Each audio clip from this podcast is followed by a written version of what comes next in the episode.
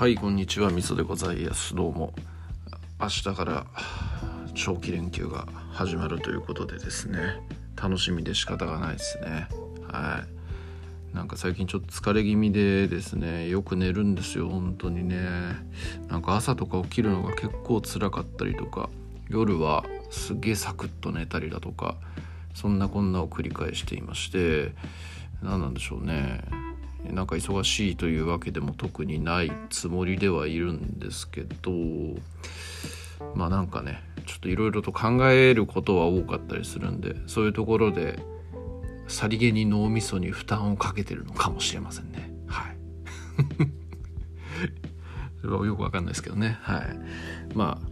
世の中の人に比べると決して疲れることをしているという自覚はないですね。えー、ぬるい人生歩んでんなとかいう感じにね、えー、思っておりますというところです。はい、でですね僕ってめちゃくちゃこう相対主義者なんですよ。だから何かの正義があるみたいなそういうのっていうのがあんまりしっくりこないのでのとまあ、あんまりこう一方的な物言いをするとこうやっぱ敵を作ってしまうんじゃないかみたいなそういうような感覚があったりするので、えー、ねなんかどんなことでも一方的にこう片方側の主張をえー、片側の主張のみを支持するみたいなのっていうのはあんまりしたくないというかできないというかそういう感じなわけですよ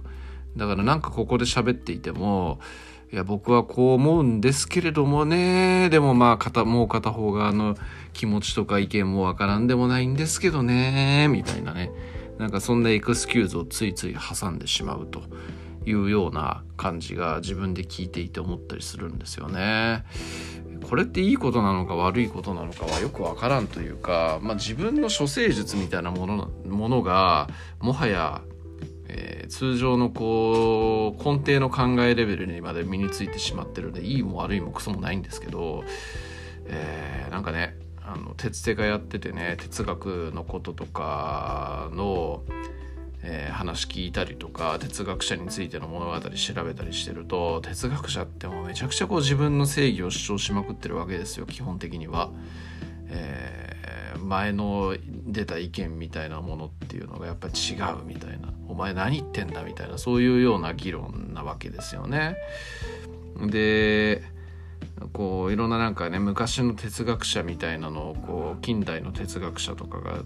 研究する時なんかっていうのもやっぱりこうその人が一体何を言おうとしていたのかみたいなところを徹底分析して、えー、それをこう議論交わし合っていやもうそこの解釈お前間違ってるよみたいなそういうようなことを言うわけですよね。えー、なんかまあねでもそういうやっぱり強い主張を持ってこう物事を解釈し研究することっていうのは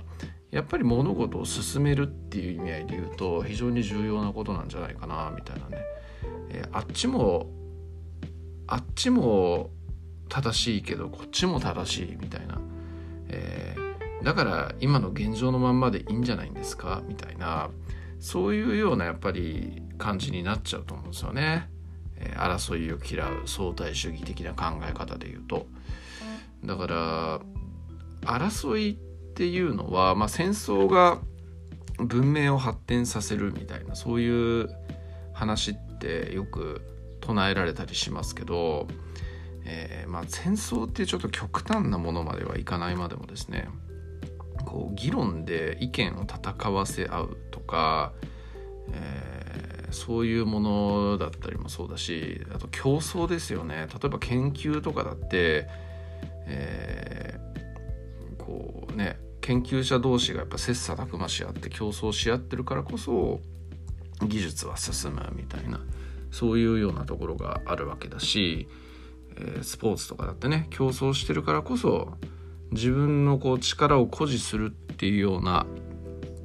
ことをするからこそ、え、その人たちは頑張ってね能力を伸ばしていく限界までえ、鍛えていくみたいなそういうようなところに至るわけなんでやっぱこう相対主義的な考え方、えー、まあ、僕の考え方なんですけども、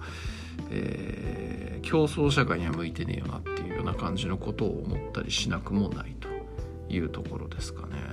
うん、まあまあまあまあまあまあそれをこうそういう役割の人っていうのもね大事だっていうふうには分かってるんで別に自虐してるわけではないんですけれども、えー、なんかもうこう全員が全員そういうね発想のもと別にいいも悪いもないよ。あ君が言ってることも正しいけどあっちが言ってることも正しいよみたいな。だからみんな仲良くやってきゃいいじゃんはみたいな。そういうような感じの人だらけになってしまったらやっぱりこう精神的なね成長とかそういうものっていうのは生まれないよなっていう感じに思ったりもしますね。うん。まあこういうの僕は分かっているつもりというか、えー、分かってるつもりでいるので、えー、そういう気持ちは持っていながらもいろんな成長だとか、あの主張というかね、えー、自分の意見をちゃんとこう前面に出すとかさそういうのっていうのも大事だっていうふうにも思ってるわけなんで、えー、発展を止めているつもりは自分の中ではないわけなんですけれども、えー、まあそんな感じのことを思ったというところです。だから主義主張なき相対主義っていうものが非常に危険というか、えー、なんかただ生きているだけの存在みたいな感じになってしまうんじゃないかなみたいなことを思ったというような感じでしょうかね。うんまあ、何のこっちゃいという感じなんですけどもうんまあバランスっすよね。本当。バランスというものが一番大事だよなって思いますし立場立場でによってねそういう考え方に関してもその立場によって適切な、えー、考え方を持った人を配置するというかそこにいてくれるとありがたいなみたいなね、えー、そういうのもあるし、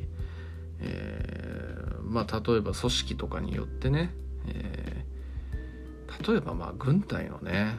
えー、指揮官とかが、え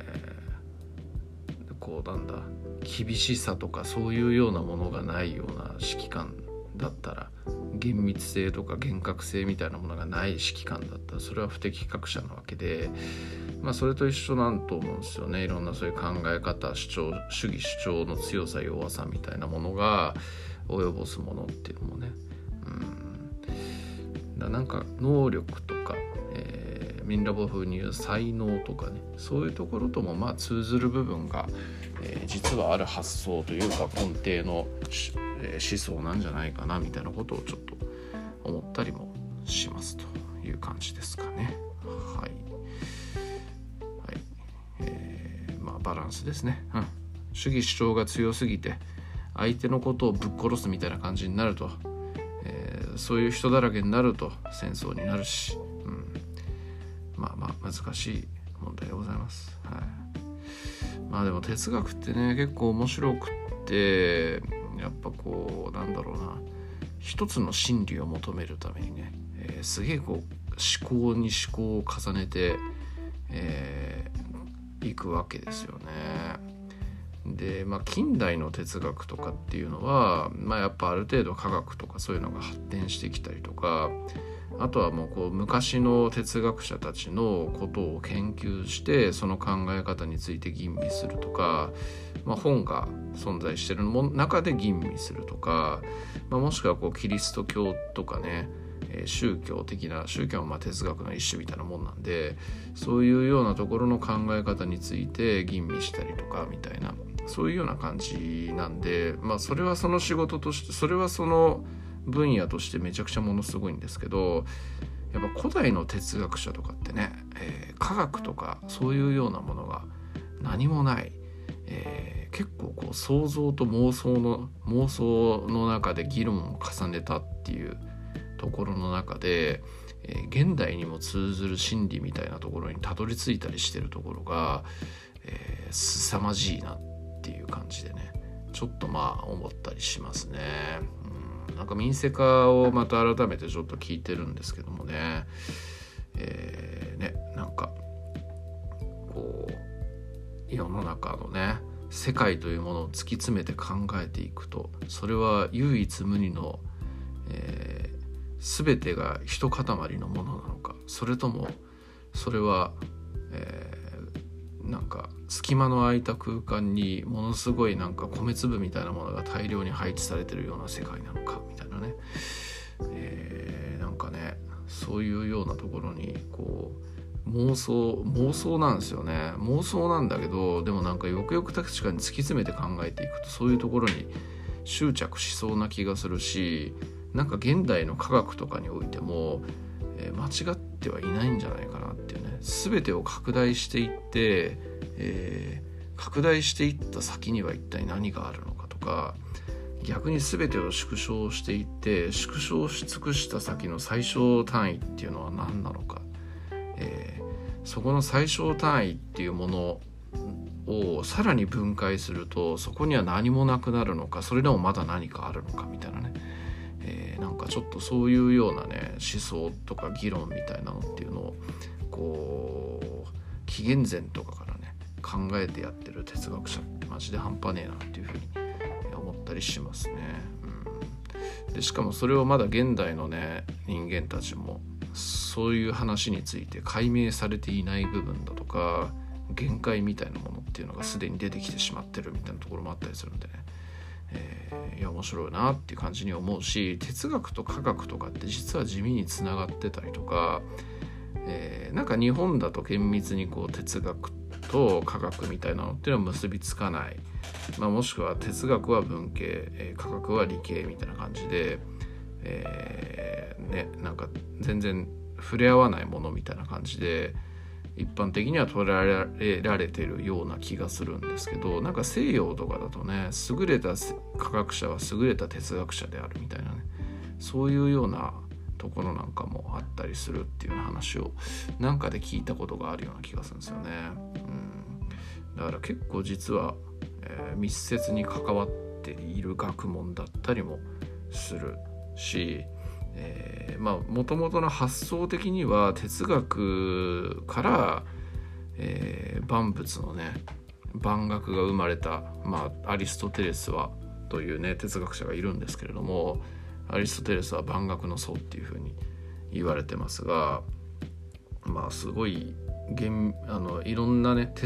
学問っていうものをいろんなものに分類分けしたわけでまあ、その中その分類分けした中のものから科学とかねそういうものっていうのも、えー、出てきたみたいなそういう考え方もあるわけなんでね、えー、まあまあ最終的にはね、えー、哲学と関わらない学問なんてないっていうようなそういうところにも帰結するみたいな感じなわけなんでね、うん、まあまあって感じですね、うん。まあ、四十にしてこういう哲学みたいなものっていうのに出会いえー、面白いなっていうふうに思い始められたのはすごく良かったというふうに思ってますのでね、えー、テッセカ、えー、聞いてください。そしてミンセカのともきさんにねほんと感謝してます。はい。まあそんな感じでございます。はい以上です。ありがとうございます。